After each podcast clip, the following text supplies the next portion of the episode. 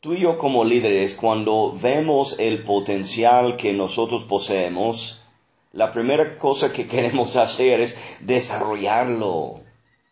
Y porque queremos ser líderes de excelencia, cuando vemos el potencial que los demás poseen, la primera cosa que queremos hacer es ayudarlos, apoyarlos, inspirarlos a alcanzar más de su potencial también.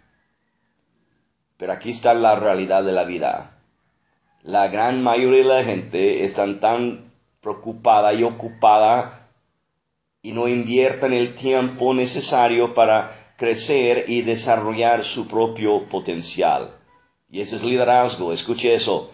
El don principal en el liderazgo es inspirar a otros, desarrollar y ser despierto al potencial que ellos tienen.